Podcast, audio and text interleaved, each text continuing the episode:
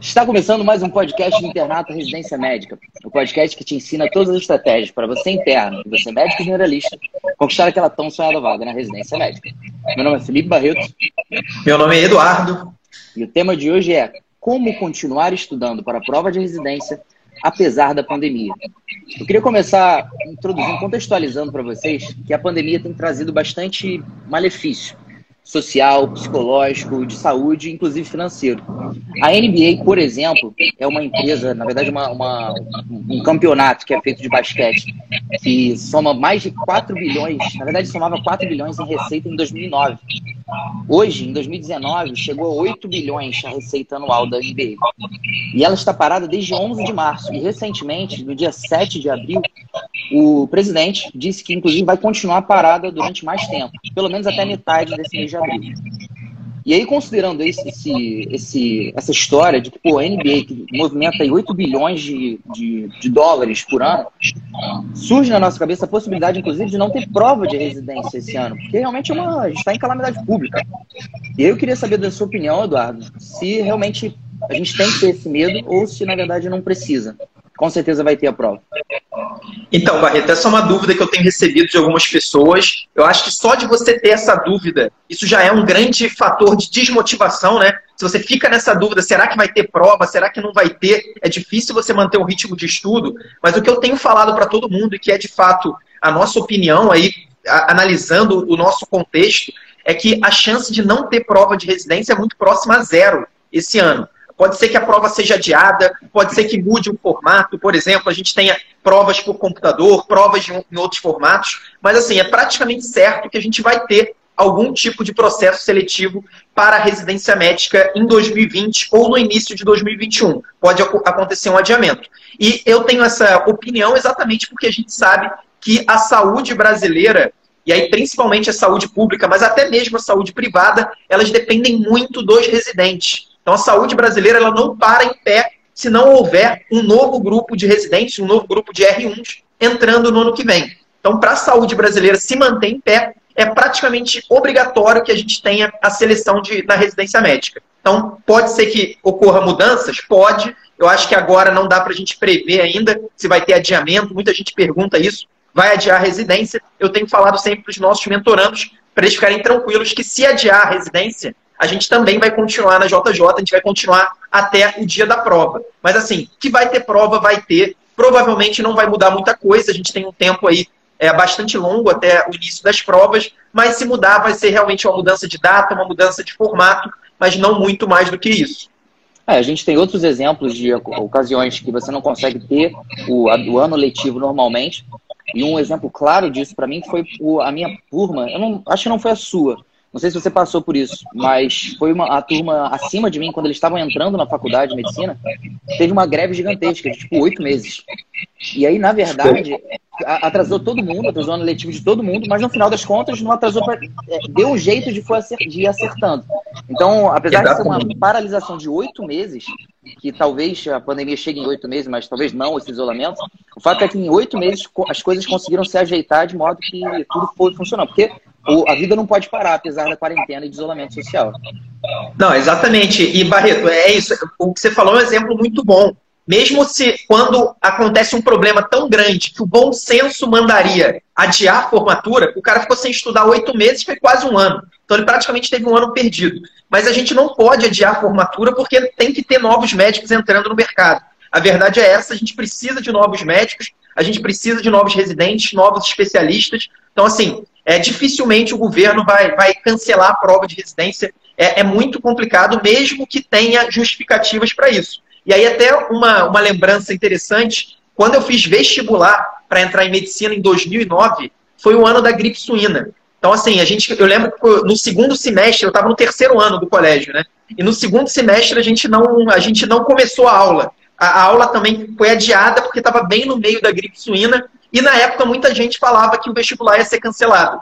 E muita gente, pô, como é que vai estudar para o vestibular no meio de uma epidemia? É, ninguém sabia o, o quão grave seria a epidemia da gripe suína. Acabou que não, não foi tão grave assim e a gente teve o, o, o, vestibular normalmente. Tudo leva a crer que o coronavírus é muito mais grave do que a gripe suína, mas é uma pandemia, já é uma pandemia histórica, uma das maiores aí, se não for a maior dos últimos 100 anos, mas é, pensando nessa coisa prática de residentes entrando, médicos saindo, dificilmente a gente vai ter uma, uma mudança tão drástica. É, e você que conversa todo dia aí com alunos, com mentorandos que te mandam dúvida, como é que você acha que essa pandemia está realmente afetando essa preparação? Então, Barreto, aí entram dois parâmetros fundamentais. Com certeza, quase todo mundo foi afetado de alguma forma, mas basicamente foi afetado em um desses dois parâmetros. O primeiro deles é o tempo. Então, é, como a rotina de quase todo mundo mudou de alguma forma, dificilmente alguém está com a rotina exatamente igual ao que estava no início antes da pandemia. Então, essa mudança de rotina, ela para algumas pessoas, ela, ela gerou uma redução do tempo de estudo e para outras pessoas gerou um aumento do tempo de estudo. Porque tem gente que está ficando mais em casa, tem gente que está trabalhando na linha de frente. Então, é, existem esses dois grupos de pessoas. Pessoas que estão com mais tempo, pessoas que estão com menos tempo é, por conta da pandemia. E o segundo parâmetro é a parte emocional. A parte emocional vai desde pessoas que estão realmente é, muito ansiosas, que estão aí já beirando ou já chegaram em algum diagnóstico, então, inclusive um transtorno de ansiedade generalizada. A gente sabe que existem gatilhos que podem levar pessoas aí predispostas a terem problemas psicológicos ou até psiquiátricos um pouco mais graves. E a gente tem também a parte mental sendo afetada é não num nível patológico, né? num nível fisiológico. A gente sabe que é normal, é num, num quadro como esse, um quadro de, de medo generalizado, uma pandemia, como eu falei, provavelmente a maior dos últimos 100 anos, a gente vai ter uma afetar psicologicamente mesmo pessoas que não teriam ali é, um, uma predisposição tão, tão importante. Então, é, essa questão psicológica, ela gera um desvio de foco. Se a gente tem uma prioridade que está sendo falada o tempo todo nos jornais, na mídia, pelos nossos amigos, pelos nossos familiares, no nosso WhatsApp, no nosso Instagram, em todos os lugares, só se fala em pandemia. É claro que é difícil, não é fácil você focar, você continuar realmente seguindo a sua rotina ali na medida do possível normalmente. Então, é, esses são os dois fatores, e aí vai depender muito. Se a pessoa está com mais tempo ou com menos tempo, e se a pessoa está sendo afetada de forma significativa na parte psicológica ou não, se é aquela pessoa que está conseguindo dividir aí e está conseguindo se organizar para conseguir levar a vida e os outros projetos no meio desse, dessa confusão toda. É, manter a nossa segurança, seja ela física ou mental, tem que ser uma prioridade. Porque no médio e longo prazo, não tem como você querer que a gente consiga fornecer um cuidado adequado para o paciente se a gente mesmo não tem o nosso cuidado é, é, esperado que deveria ser. Eu dei plantão essa semana, por exemplo, cara, a minha equipe está completamente defasada. Completamente. Na emergência, teve médico que teve que sair para ir para uma sessão de Covid, como se fosse um, um, uma, um CTI de Covid apenas. E aí, na emergência, a gente começou a ter muitos pacientes essa semana. A gente teve que começar a dividir a bomba de oxigênio para todo mundo. É realmente, assim, cria-se um caos quando a gente não cuida da gente mesmo.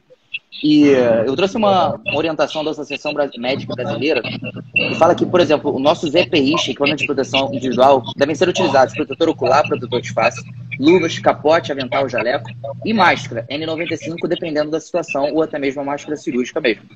O fato é que essas orientações elas vão mudando de acordo com que a gente vai conhecendo mais essa, essa doença, essa, essa, essa enfermidade, mas existe sim esse cuidado com a nossa saúde física.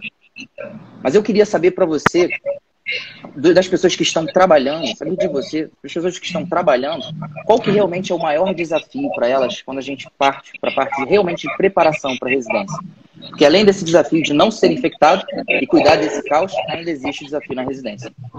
É, eu diria que o, o principal desafio é cuidar da saúde física e mental nesse momento. Você está na linha de frente, como você bem descreveu aí, é um, um, um, grande, um grande fardo, né? É complicado, é um desafio. Você não está ali só é, atendendo tecnicamente, você não está só colocando ali o que você aprendeu na faculdade e nas suas experiências, e você não está só usando isso, você está usando ali realmente a sua resiliência, a sua capacidade de se manter calmo, de se manter focado no meio de uma confusão toda e você está na linha de frente. Então, acho que o principal desafio é sim manter a saúde física e saúde mental. Para quem está na mentoria, os nossos alunos com certeza já me ouviram falar, fazendo essa analogia com o trauma, né, com a emergência. A gente aprende ao estudar trauma que numa situação de emergência, a prioridade é sempre a saúde do socorrista. E no nosso caso, é, o Covid-19, a pandemia, é obviamente uma emergência, e o socorrista somos nós, são, são, são os profissionais de saúde que estão trabalhando na linha de frente. Então, a saúde, tanto mental quanto saúde física, é o grande desafio. Agora, se a gente pensar na prova de residência,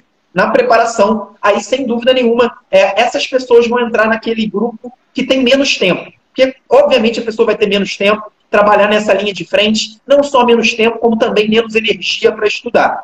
E aí, quanto menos tempo você tem disponível para estudar, mais deve ser produtivo esse estudo que você faz. Então, se você tem cinco horas por dia para estudar, é muito mais fácil você ter um rendimento bom do que tendo uma hora e meia, duas horas por dia para fazer a sua preparação. Então, eu acho que o grande desafio, em primeiro lugar, é organizar a sua rotina. Se você está trabalhando na linha de frente, claro que no início você teve uma transição, você foi jogado lá, você não sabia muito bem como ia funcionar, mas agora, com o passar dos dias, com o passar das semanas, acaba que você chega numa rotina, você sabe como é que vai ser o seu trabalho. E aí você precisa encaixar o restante da sua vida nessa rotina. Então, sempre recomendo que as pessoas organizem realmente a semana delas, já saiba qual o momento que você vai trabalhar, qual o momento que você vai fazer outras coisas, que você vai conversar com a sua família, que você vai ter aí outros compromissos, e qual vai ser o momento também que você vai estudar para a prova de residência. Então, isso precisa ser planejado de forma detalhada, porque se a pessoa não planejar de forma detalhada a rotina dela, o que vai acontecer é que ela vai trabalhar lá na linha de frente, vai chegar em casa esgotada e não vai conseguir fazer mais nada. Então ela vai ficar naquele ciclo de só trabalhar, de só realmente é, fazer lá o trabalho dela, que é um trabalho fundamental. É óbvio que vai ser a prioridade da vida dela. Inclusive, eu vejo algumas pessoas preocupadas com o rendimento do estudo. Eu acho que o principal para quem está na linha de frente é conseguir estudar.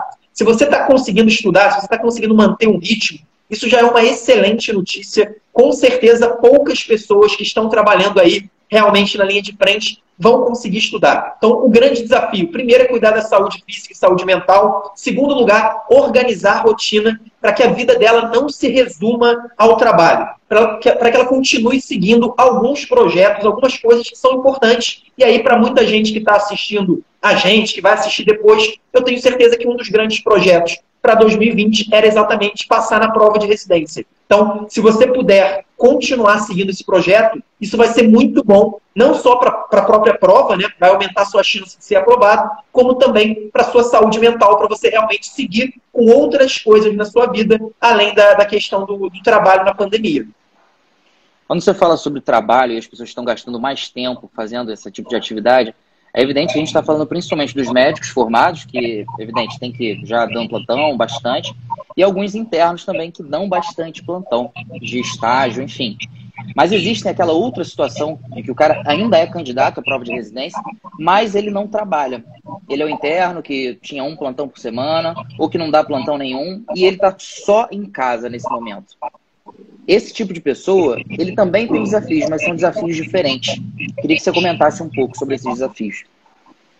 É, então, Barreto, esse tipo de pessoa é a pessoa que tem uma oportunidade de, de ter um salto aí de desempenho que ela não, que provavelmente ela não teria se ela tivesse seguindo a vida dela normal. Eu digo oportunidade porque poucas pessoas vão conseguir, é, e, e, é natural que poucas pessoas consigam. A gente está ali no meio de uma situação que, mesmo em casa, as pessoas se sentem pressionadas. Principalmente os médicos, estudantes de medicina. É, provavelmente aí você já deve ter recebido várias ligações de familiares, de amigos que não são médicos, querendo saber, que é, preocupados com alguma coisa. Então, o profissional de saúde ele recebe uma pressão, é, mesmo sem estar trabalhando num momento como esse. E, claro, ele, ele, ele também se coloca uma pressão para ele estar tá vendo notícias sobre o assunto, para ele estar tá pesquisando realmente sobre o assunto o tempo todo. Então, é muito fácil uma pessoa que está muito tempo em casa, a pessoa se desorganizar e não produzir absolutamente nada e só prejudicar realmente ainda mais a própria saúde mental. Então, acho que, apesar de serem desafios diferentes, a resposta é praticamente a mesma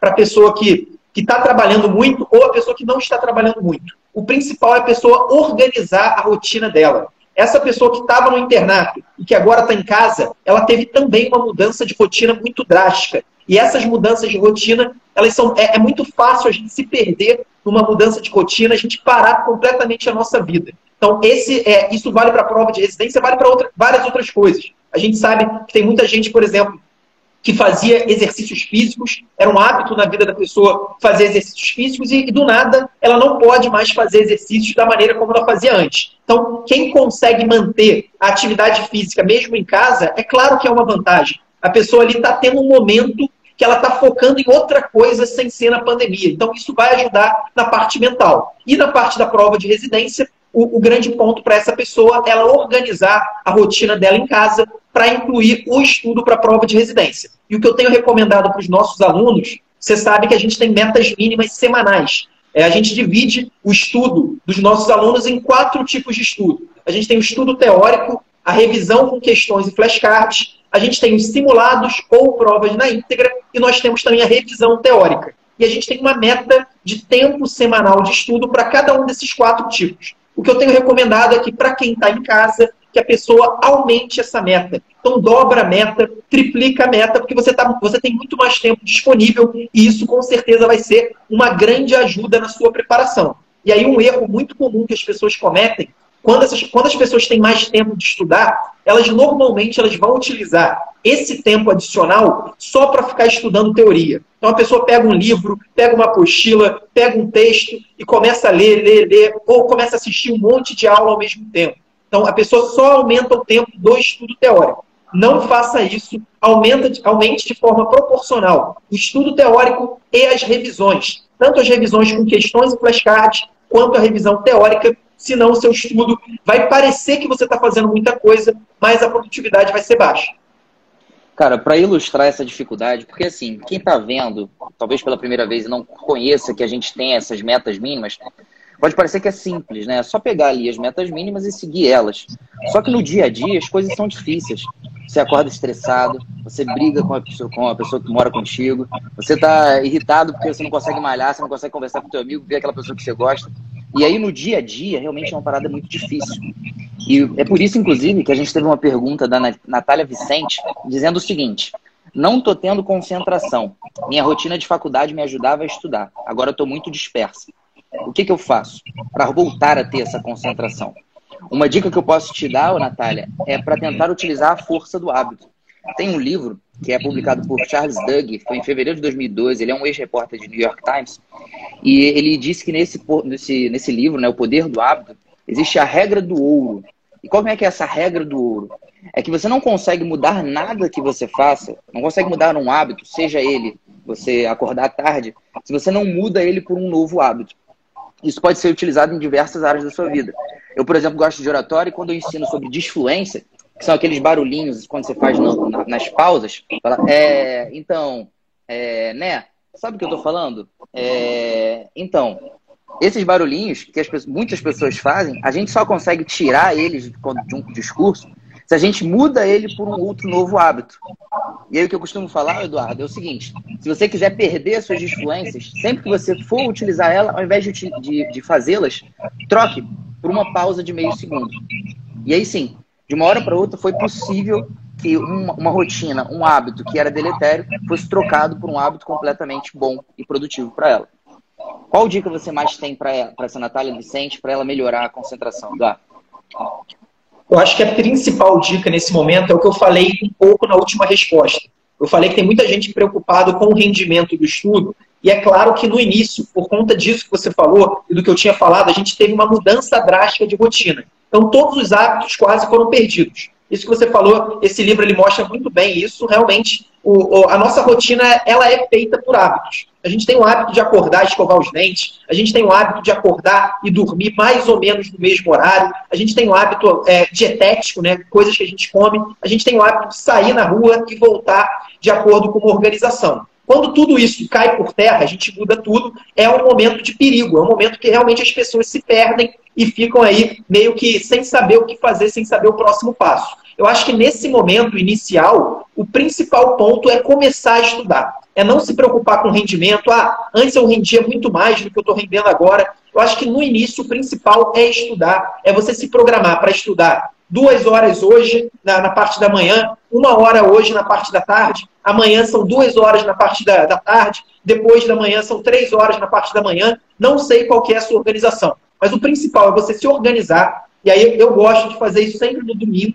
É, cada um vai ter o seu dia, mas no domingo eu sempre organizo a minha semana seguinte. E aí, num momento como esse, a organização ela tem que ser muito mais detalhada do que o normal. Normalmente, a organização semanal, você só precisa colocar lá as suas tarefas que você precisa fazer na semana seguinte. E isso é suficiente, porque você já tem uma organização e você consegue seguir as coisas naturalmente. Agora, num momento como esse, é, aí, aí muda completamente. Você está perdido. Se você não organizar exatamente o momento que você vai estudar, o momento que você vai trabalhar, se você está trabalhando, o momento que você vai estudar inglês, se você estava estudando inglês e você quer continuar, você precisa realmente organizar a sua rotina. E nas primeiras semanas, a sua preocupação vai ser fazer, vai ser realmente estudar, vai ser fazer aquilo que você se programou. Depois você vai começar a pensar em rendimento. Eu acho que essa pressão da gente se cobrar para estudar e ainda se cobrar para ter rendimento num momento como esse, é uma pressão perigosa que pode ter mais efeitos negativos da parte psicológica do que efeitos positivos aí no rendimento. A maneira que o Eduardo comentou sobre a gente se preocupar mais com o passo a passo, o dia a dia, do que o nosso rendimento no final. Mas isso não quer dizer que a gente não deva se preocupar em fazer hoje no dia a dia aquilo que vai trazer mais resultado, mais rendimento para a gente lá no final.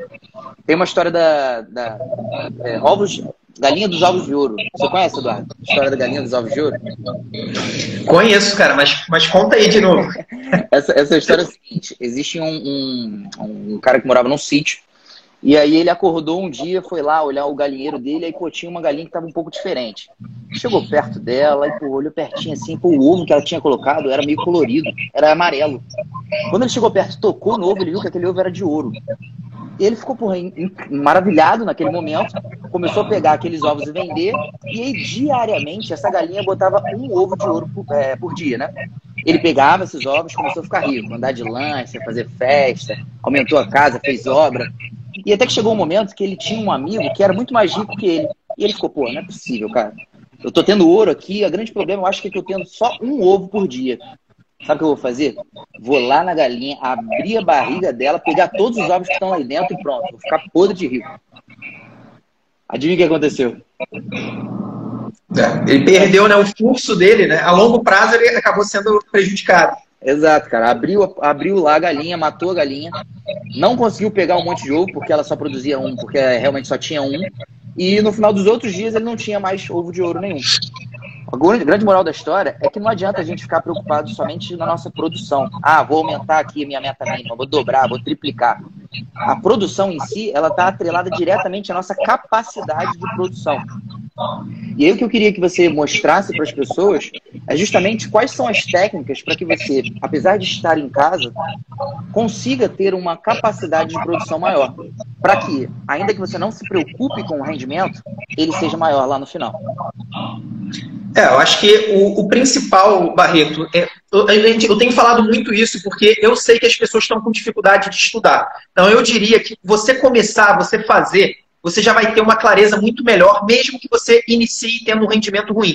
Então, acho que o dia a dia, a sequência de dias, a sequência de semanas, vai fazer as pessoas ter, terem alguns insights para melhorar a produtividade. O grande risco é aquela pessoa que se coloca, que por não estar conseguindo ter um rendimento que ela considera adequado, a pessoa para de estudar. Então a pessoa vê que ah, não está dando certo, eu estou estudando aqui, mas eu estou continuando errando questão, fiz um simulado aqui, não fui bem no simulado, eu acho melhor parar, depois eu me preocupo com isso. A gente tem um problema maior que é a pandemia. Eu acho que esse é o grande risco. Agora, dito isso, é, a grande chave, mais uma vez, é a organização. E a gente pode falar aí de home office. No caso, não seria um home office exatamente, mas seria um estudo e uma permanência maior em casa. Nesse momento, claro, você precisa conversar isso com as pessoas que, que moram com você. Porque senão você não vai conseguir ter rendimento. Normalmente, se você, tá, se você mora na, numa casa com várias pessoas, nem todo mundo vai estar focado em fazer algo produtivo durante a quarentena. Sempre vai ter alguém que vai estar muito ansioso, sempre vai ter alguém que não vai estar conseguindo fazer nada. É claro que você vai ajudar essa pessoa, né? Você provavelmente alguém da sua família, alguém que você gosta, mas você precisa ter uma conversa com ela para ter alguns momentos em que você vai conseguir fazer as suas coisas, você vai ter uma tranquilidade. Então você precisa ter um ambiente de trabalho ou de estudo dentro da sua casa e que isso seja negociado com as pessoas que você mora. Se você não tiver isso, você não vai conseguir render dentro de casa, o estudo vai ser uma bagunça, você vai brigar com a pessoa que você mora e vai piorar ainda mais a situação. E o ponto aí que, que eu acho que vale em relação à sua analogia aí com a, com a galinha dos ovos de ouro, é que o outro, outro erro que as pessoas cometem, esse tem muito a ver com a ansiedade, A pessoa, quando ela está ansiosa, ela vai de um extremo a outro muito fácil. Então, ou ela está muito ansiosa, não consegue fazer nada, ou ela assume um pouco, ela ganha um pouco de energia e ela quer fazer tudo ao mesmo tempo.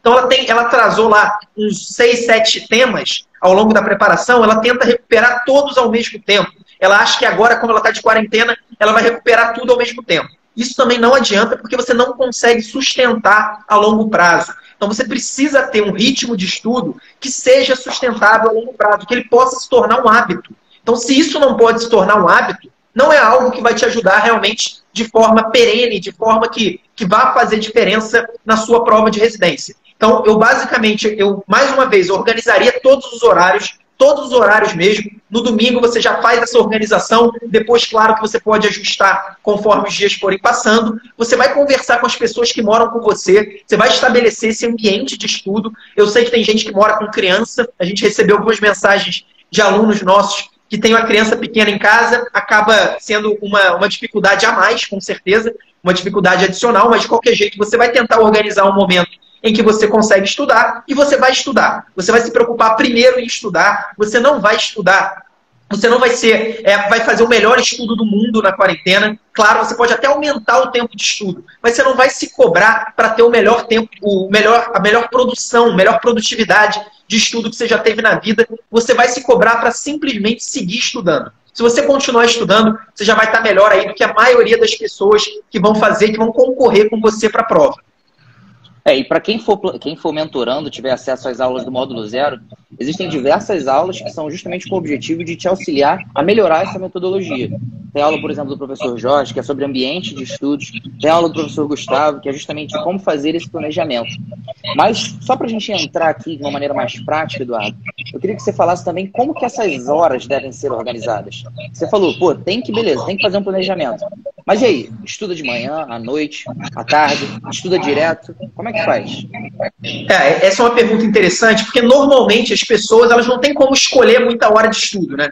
A pessoa tem lá o horário que ela tem para estudar. Que ela, ela trabalha, ela tem outros compromissos que são inadiáveis e ela tem que estudar naquele momentinho que ela tem ali disponível durante o dia. Mas para as pessoas que estão com esse tempo maior, que podem escolher o horário de estudo, a minha recomendação é que elas tentem intercalar os tipos de estudo e os temas que elas estudem. É o que a gente chama de interleaving, depois você pode até falar um pouquinho melhor, Barreto, que é uma técnica, é uma metodologia de estudo que aumenta a sua produtividade. Então, se você faz por várias horas seguidas, o mesmo tipo de estudo, no mesmo tema, na mesma grande área. A pessoa está lá estudando é, cirrose hepática, depois ela estuda hipertensão porta, depois ela estuda doenças das vias biliares, sempre ali naquele mesmo setor. Isso tem uma produtividade de aprendizado comprovadamente inferior a se você intercalar o seu estudo. Se você estudar uma hora e meia de cirrose hepática, depois você faz uma revisão de questões do tema que você estudou nos últimos dias, você fez lá uma revisão sobre SUS, sobre imunizações, no dia seguinte você vai estudar outro tema da ginecologia, você vai estudar é, o, o câncer de mama, por exemplo. Então, quanto mais você intercalar os temas e os tipos de estudo, maior tende a ser o seu aprendizado, pelo menos de forma média, é o que as evidências científicas de aprendizado têm apontado. Não, sem contar que interleaving é uma estratégia específica para aprendizado quando você está estudando alguma coisa. Mas esse planejamento ele deve conter também todo o resto da sua vida. Como o Eduardo bem falou aí, às vezes a gente tem horários fixos, né? Tem gente que dá plantão, eu, por exemplo, do plantão segunda-feira, 12 horas. Não tem como eu organizar nada que não tenha isso na minha, no meu planejamento. Agora, tem outras coisas que devem ser feitas também durante esse planejamento para que não atrapalhe a nossa produtividade. Uma delas é de um artigo aqui que eu trouxe que fala sobre a prática de exercício físico, e principalmente musculação, relacionado a uma queda da qualidade do sono. Existe um artigo na verdade, são vários artigos, mas esse aqui especificamente orienta que a atividade física, quando ela é feita de uma maneira intensa, ela deve ser feita no máximo até 4 horas do seu sono. Isso é uma coisa que eu, inclusive, conversei aí com o Gustavo na última live, que eu, por exemplo, malho à noite. Costumo malhar 10 horas da noite e vou dormir meia-noite. Isso não é uma coisa muito boa para o sono. Mas se você conseguir planejar, você consegue ter mais resultados simplesmente pelo fato que você está fazendo exatamente o que toda a sua vida precisa ter para que você tenha mais rendimento. E aí eu queria trazer aqui uma, uma pergunta da Maria Júlia, o Eduardo, que é uma pergunta que é muito frequente. E eu, inclusive, sugiro aí, na verdade, estimulo vocês que estão assistindo a gente, se quiserem realizar alguma pergunta, aproveitem esse momento, que o Eduardo aqui a gente é disponível para responder. E a pergunta da Maria Júlia é o seguinte: como saber o quanto meu rendimento tem que aumentar na quarentena? É, eu acho que esse, esse, tipo de pergunta é o tipo de pergunta mais comum sempre, né? Mesmo que não seja na quarentena, a pessoa quer saber quanto que era esperado que ela evoluísse no último mês, porque ela sempre está preocupada com o desempenho. Eu acho que a principal preocupação, mais uma vez, é você se preocupar se você está estudando ou não. Então, esse é o primeiro ponto. Você está conseguindo estudar com uma regularidade, pelo menos parecida com a que você tinha antes da quarentena? Se a sua resposta for sim, isso já é uma boa notícia. Você significa que você conseguiu dar o primeiro passo. Em segundo lugar, claro, você vai, vai, você vai continuar seguindo a sua preparação. Não sei se você está na mentoria, se, é uma, se a, se a Maria Júlia é uma aluna nossa, mas você vai continuar fazendo os seus simulados, as suas provas na íntegra, torcendo e esperando que o seu desempenho evolua. Não tem como a gente dar um número que seria o ideal para você evoluir durante a quarentena, até porque a gente não sabe a duração da quarentena.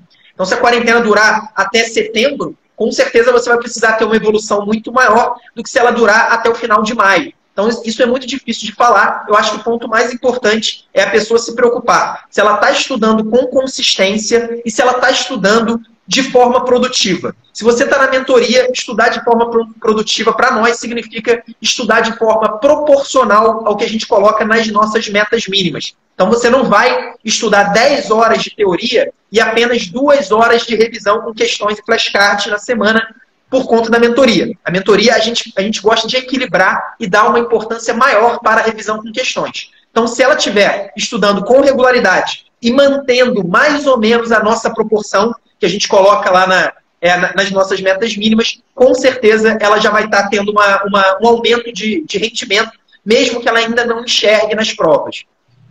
Só para que vocês tenham uma exemplificação de como é que foi o aumento do desempenho dos mentorandos, a gente teve no simulado uma nota média de 51% no simulado de nivelamento que é feito na primeira semana da mentoria. E aí, no segundo simulado, a gente teve um aumento dessa nota média para 60%. E é num período de tempo bem curtinho, a gente consegue ter uma evolução bastante grande. Esse, o Barreto, só uma correção. Esse, na verdade, foram o segundo e o terceiro simulado. O simulado de nivelamento foi 46% a nota média. Verdade. Foi 46 para 51 para 60. Boa, que bom, que bom que você lembrou. E, e, aí, é mais ou menos, isso foi de mês a mês. Então, essa, essa, na verdade, é a média da evolução dos nossos alunos. A gente tem alunos que, que seguem a metodologia exatamente que a gente fala, tem gente que consegue ir além, são as pessoas que têm mais tempo para estudar, e tem gente que não consegue seguir com consistência. A média evoluiu de 46 para 61, que você falou? Foi. O, o segundo foi 51% e o terceiro 60%. É, então foi de 46 para 60 do primeiro até o terceiro simulado. Essa foi a média, sem dúvida. Se a gente for pegar esses dados, se a gente for estratificar, coisa que com certeza a gente ainda vai fazer, é, a gente vai ver que as pessoas que, que estudaram com mais regularidade, que tiveram mais consistência, foram aquelas que puxaram a média mais para cima. Perfeito, maneiro, maneiro. E aí agora, Eduardo, eu queria entrar num tema um pouco mais polêmico, que é a ação estratégica do governo para essa pandemia. É, na verdade, o, a grande, a grande parte mais polêmica disso, quando a gente pensa na preparação, é justamente o bônus de 10% que as pessoas que participarem, tanto quanto como acadêmicos, como supervisores, receberiam durante pelo menos um período de dois anos. E eu queria que você explicasse rapidamente para as pessoas o que foi essa, essa ação estratégica e como que vai ser o impacto dela para as provas. Então, Barreto, esse é um assunto complicado porque é um assunto em que existem poucas informações confiáveis e concretas para a gente passar. Basicamente, a ideia do governo é trazer estudantes de medicina, então, nos dois últimos anos, de quinto ou sexto ano, para atuar né, na, no combate à pandemia do Covid-19, para atuar realmente na linha de frente, e essas pessoas seriam supervisionadas por médicos já formados. E tanto os estudantes quanto esses supervisores ganhariam esse bônus de 10%. O grande problema é que tudo ainda está uma bagunça. Então, a gente às vezes tem uma portaria do Ministério da Saúde e dois dias depois a gente tem uma portaria do Ministério da Educação trazendo uma informação um pouco diferente. Então, a gente ainda não sabe e a gente tem é, entrado em contato direto com pessoas que, tão, que trabalham em lugares espalhados pelo Brasil, pessoas que estudam em universidades espalhadas pelo Brasil e os próprios gestores das universidades e dos serviços de saúde, então gestor de, de, de UPA, gestor de saúde de atenção básica, de emergência, ninguém sabe absolutamente nada ainda. Então, a maioria das pessoas não sabe, não tem grandes informações. O grande ponto aqui é que a gente não tem noção ainda qual que vai ser a proporção de pessoas que vai conseguir esses 10%. Isso faz toda a diferença. Se a gente tiver metade dos estudantes de medicina do Brasil, de quinto e sexto ano, ganhando 10%, aí isso, sem dúvida nenhuma, vai ter uma grande influência sobre o concurso de residência médica. Agora, se apenas 1, 2, 3% dos estudantes ganharem esses 10%, aí a influência vai ser muito menor. A gente vai ter algumas pessoas conseguindo essa bonificação, mas isso vai ser uma coisa muito pontual e que não vai bagunçar realmente o processo seletivo. E isso, claro, vai depender também da própria evolução da pandemia no Brasil. Como é que o coronavírus vai vai, vai crescer no Brasil? Será que vai chegar no nível chegou, por exemplo, na Itália, na Espanha? E aí, quando eu falo de nível, eu não estou falando em número absoluto de, de óbitos ou número absoluto de infectados. Eu digo proporcionalmente, né? o Brasil é muito grande. Então, se houver realmente um problema totalmente descontrolado no Brasil, aí eu vou começar a achar provável que os estudantes vão realmente ser chamados e aí vai ter muita gente ganhando 10%. Por enquanto, pelo cenário atual, claro que a gente está diante de uma, de uma epidemia que cresce cresce de forma exponencial. A gente não sabe qual vai ser o pico. Mas, de qualquer jeito, pelo cenário atual, não me parece o mais provável que a gente tenha muitos alunos sendo requisitados. As nossas informações são que os, principais serviços de saúde, pelo menos nas capitais, que são os locais mais atingidos, na maioria das capitais ainda não estão superlotados, não existe falta de médico, o que existe é uma falta de organização e uma falta de leitos de terapia intensiva. Então, assim, e, e, falta de EPIs. São problemas que, que os estudantes de medicina, pelo menos na minha visão atual, não poderiam atuar. Então, eu não vejo muito, é, muita utilidade, inclusive, por enquanto, é, desse programa. E por não haver utilidade, eu acredito que menos gente vai ganhar o 10% do que as pessoas estão esperando. Então, acho que vai ser uma coisa pontual. Claro que isso pode mudar, e aí sim vai ter uma influência na, no, no, no concurso de residência. Lembrando que, inclusive, essa orientação ela tem que ser individualizada para a pessoa. Né? Existem metas mínimas, por exemplo, na gente que a gente orienta para todos os alunos, mas a agenda de revisão, de acordo com o tema que ela deve revisar, é completamente individualizada para a necessidade dela, de acordo com os temas prioritários que ela vai fazer, ou seja, das instituições que ela vai fazer, inclusive os erros e acertos de questões anteriormente passadas. E aí, considerando isso, Eduardo, eu queria que você respondesse se esses, esses 10% realmente são decisivos para todo mundo. Porque tem gente, como você falou, que a média aumentou de 46, 51, 60, que não está nessa mesma estratificação, não está na média. Tem gente que está muito mais lá embaixo, tem gente que está muito mais em cima. Será que esses 10% realmente fazem a mesma quantidade de diferença para todas essas pessoas?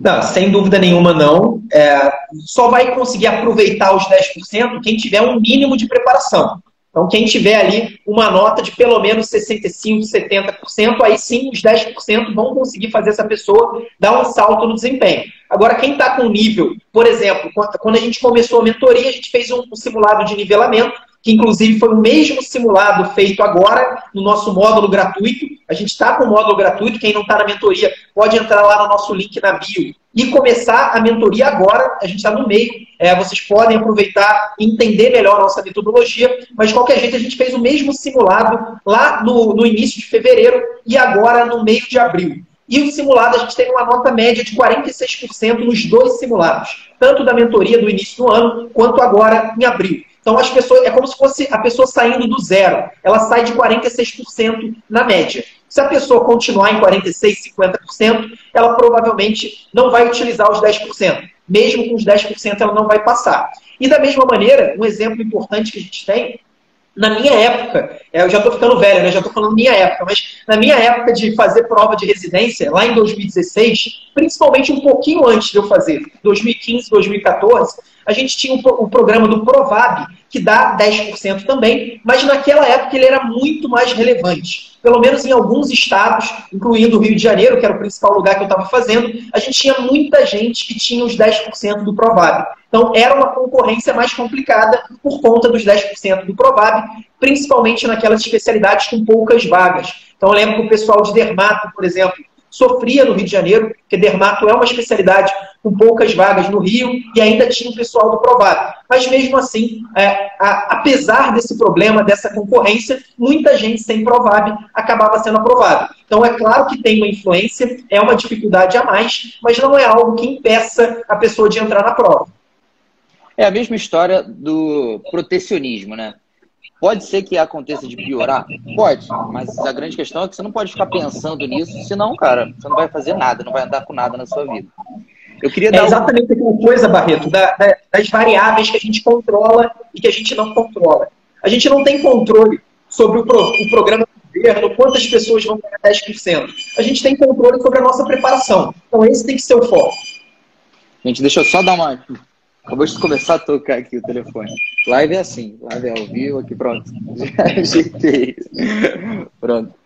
Então, e agora no final eu queria dar uma. A gente vai responder algumas perguntas de vocês quando der tempo aqui, mas agora no final eu queria dar algumas dicas para vocês que vão fazer home office. Que isso é difícil, né? A gente está acostumado, né, Eduardo? Na JJ a gente faz bastante home office, mas existem algumas indicações, algumas coisas que facilitam isso. A primeira delas, por exemplo, é se arrumar. Não precisa botar a roupa que o Eduardo tá, tá social, mas precisa ser uma roupa diferente de uma roupa de dormir, porque senão já era. Você não tem, não, não cria aquele ímpeto de realmente, pô, botar na tua cabeça que você não tá mais dormindo. Não, daqui a pouco você deita lá na cama de novo. Segunda, é ter um local específico para trabalho. Você só vai sentar ali quando você for trabalhar. Não tem como você ficar estudando na cama. No dia a dia, talvez isso funcione para você, mas a gente está num momento que a gente está difícil, diferente. Tem que ver outras estratégias. Terceiro, Manter horas perfeitas, organizadas, planejadas de exatamente quando que você vai estudar. Quarta, saber quando serão as transições entre o momento que você vai parar de estudar e começar a estudar, fazer suas outras atividades. Não ficar preocupado frequentemente com as notícias, porque se a gente deixar, a gente fica 100% do tempo ouvindo falar só sobre coronavírus. E por último, se comunicar, se comunicar e se comunicar. Se comunicar com a comunidade que está estudando, para que você saiba as dificuldades que estão passando, que muito provavelmente vão ser dificuldades que você também está tendo. E isso facilita com que você mesmo se identifique e descubra soluções que você não tinha nem imaginado para resolver os seus próprios problemas. E além disso, se comunicar com pessoas de uma maneira social. Lembrando, gente, que nós somos pessoas extremamente sociáveis. Tem um estudo de Harvard, que foi um estudo que foi conduzido, Eduardo, já te falei desse estudo, sobre a felicidade. Não tô lembrado. É um estudo muito maneiro, cara. Foram um estudo de 70 anos, 75 anos, eu acho. E eles pegaram o seguinte: várias pessoas em Boston, né, que é a cidade onde está lá a faculdade de Harvard, e várias pessoas diferentes. E foram entrevistando essas pessoas a cada dois anos e perguntando para elas, pô, você é feliz? Você tal? E, e, perguntando algumas outras características, como, por exemplo, se tinha trabalho, se era bem sucedido no trabalho, se tinha uma relação boa com os familiares, se tinha um relacionamento amoroso, se tinha, sei lá, mandado bem numa prova da faculdade.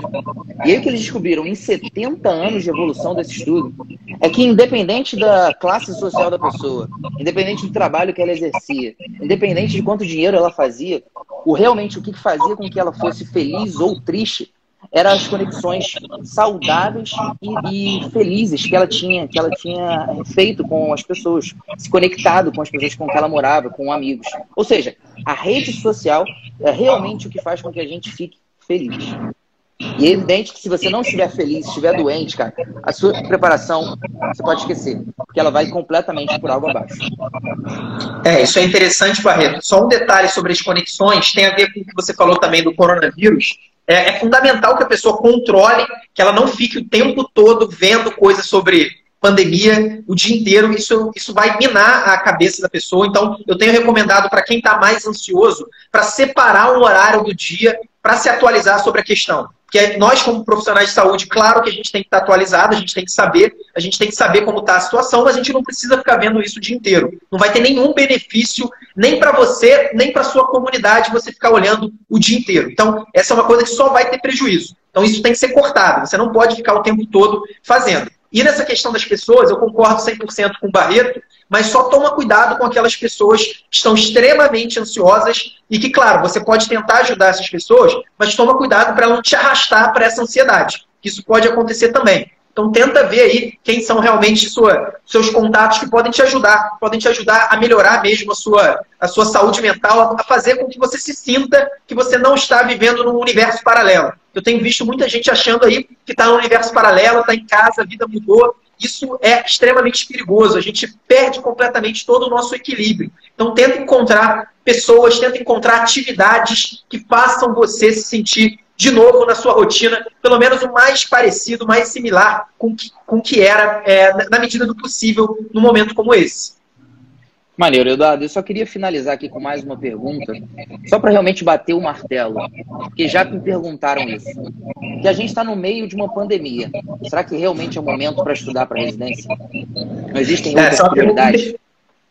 É, essa é uma pergunta interessante. Muita gente realmente, pô, a gente está vivendo um negócio tão complicado. Eu falei, provavelmente a pior pandemia dos últimos 100 anos. Como é que eu vou me preocupar com a prova de residência? Então, pessoal, a grande, a grande questão é que se você só se preocupar com a pandemia, é exatamente o que eu acabei de falar. Você vai ficar doido, você vai ficar ansioso, você vai ficar depressivo, você vai pirar. Então, você não vai ser bom nem para você, nem para as pessoas à sua volta, se você só se preocupar com a pandemia. Então, não é uma questão do que é mais importante. É claro que a pandemia é muito mais importante do que qualquer concurso de residência médica. Só que se você só se preocupar a sua vida inteira com isso nesse momento, você você não vai ter nenhum benefício e você não vai beneficiar ninguém. Então a grande questão é o que eu falei. Tente seguir todos os seus projetos, todas as coisas que você já fazia e que você possa continuar fazendo. Eu sei que tem coisas que são presenciais que você não vai poder fazer. Então, mas tente na medida do possível seguir os seus projetos. Se você estava aprendendo inglês num cursinho presencial, por exemplo,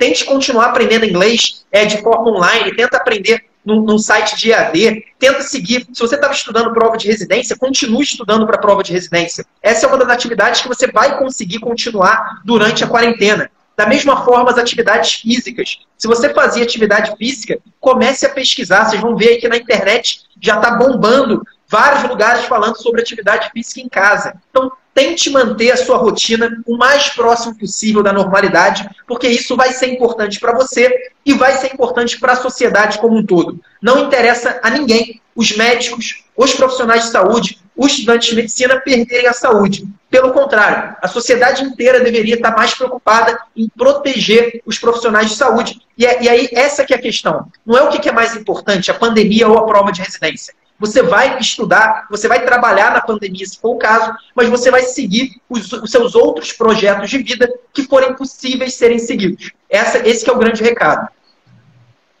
Perfeito, maneiro, cara. A gente está chegando no nosso final.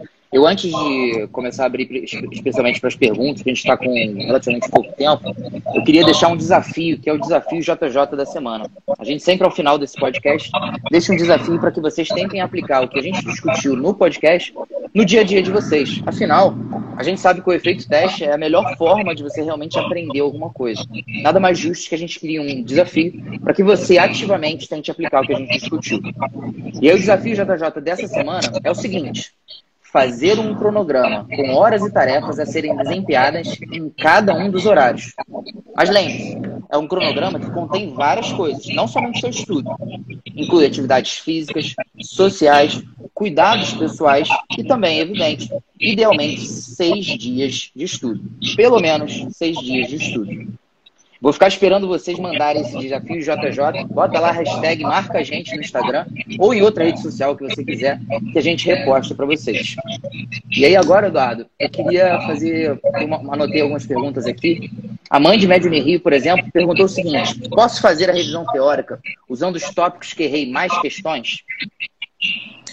Eu, eu não diria nem que você pode, eu diria que você deve fazer a revisão teórica exatamente para isso. Mas aí eu, eu não diria nem só o número de questões que você errou. O mais importante para você determinar quais são os assuntos que você deve revisar, quais são aqueles temas que, você, que merecem mais atenção da sua parte, é o seu desempenho nas questões de nível fácil e de nível médio desse assunto. Então, os temas que você está errando, várias questões fáceis ou várias questões de nível médio, e aí eu não sei se ela está na, na mentoria. Se ela estiver na mentoria, a gente sempre coloca lá toda a questão que você faz, você vai saber se essa é uma questão fácil, média ou difícil. E por que, que você deve se preocupar mais com as questões de nível fácil e de nível médio? Porque essas questões são exatamente aquelas que o seu concorrente bem preparado vai acertar. Então, esse é o tipo de questão que define a ordem das vagas de residência. A pessoa que se dá muito bem é aquela pessoa que tira 80, 90% nas questões fáceis, 70, 80% nas questões médias. Essa pessoa vai ter um desempenho de mais ou menos 75, 80%.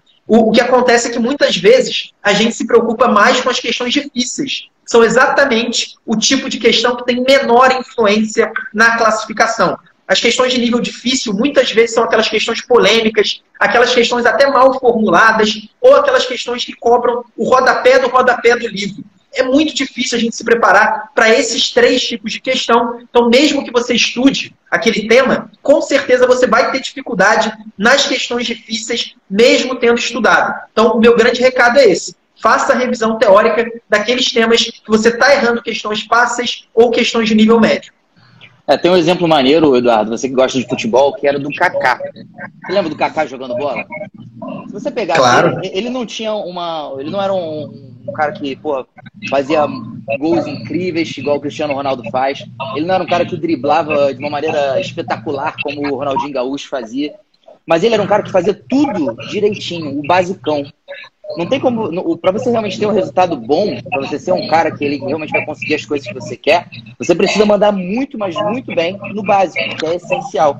E aí ser um pouquinho bom em alguns detalhes, que é o que vai diferenciar. É interessante isso, Barreto, porque no futebol eu diria que a base, que a gente pode fazer uma analogia com as questões de nível fácil e de nível médio, são exatamente os fundamentos do futebol. No futebol a gente tem o passe, a gente tem o chute, a gente tem o lançamento, a gente tem a, a, finalização de cabeça, a finalização com a perna dominante, com a perna não dominante. Então, quem domina os fundamentos é um grande jogador. O Kaká era esse exemplo. Com certeza ele devia treinar muito os fundamentos e ele dominava os principais fundamentos. Ele não fazia lambreta igual o Ronaldinho Gaúcho, ele não dava elástico de letra que nem um, sei lá, um gênio do futebol. Mas ele dominava os fundamentos, por isso ele chegou até a ser escolhido o melhor do mundo em algum ano, que eu não vou lembrar agora exatamente qual, mas ele foi escolhido o melhor do mundo. Então, isso é interessante. As pessoas que chegam lá em cima na prova de residência são as pessoas que dominam os fundamentos. E os fundamentos são as questões fáceis e as questões de nível médio. Quem acerta quase todas essas, com certeza vai ter um desempenho acima de 80%.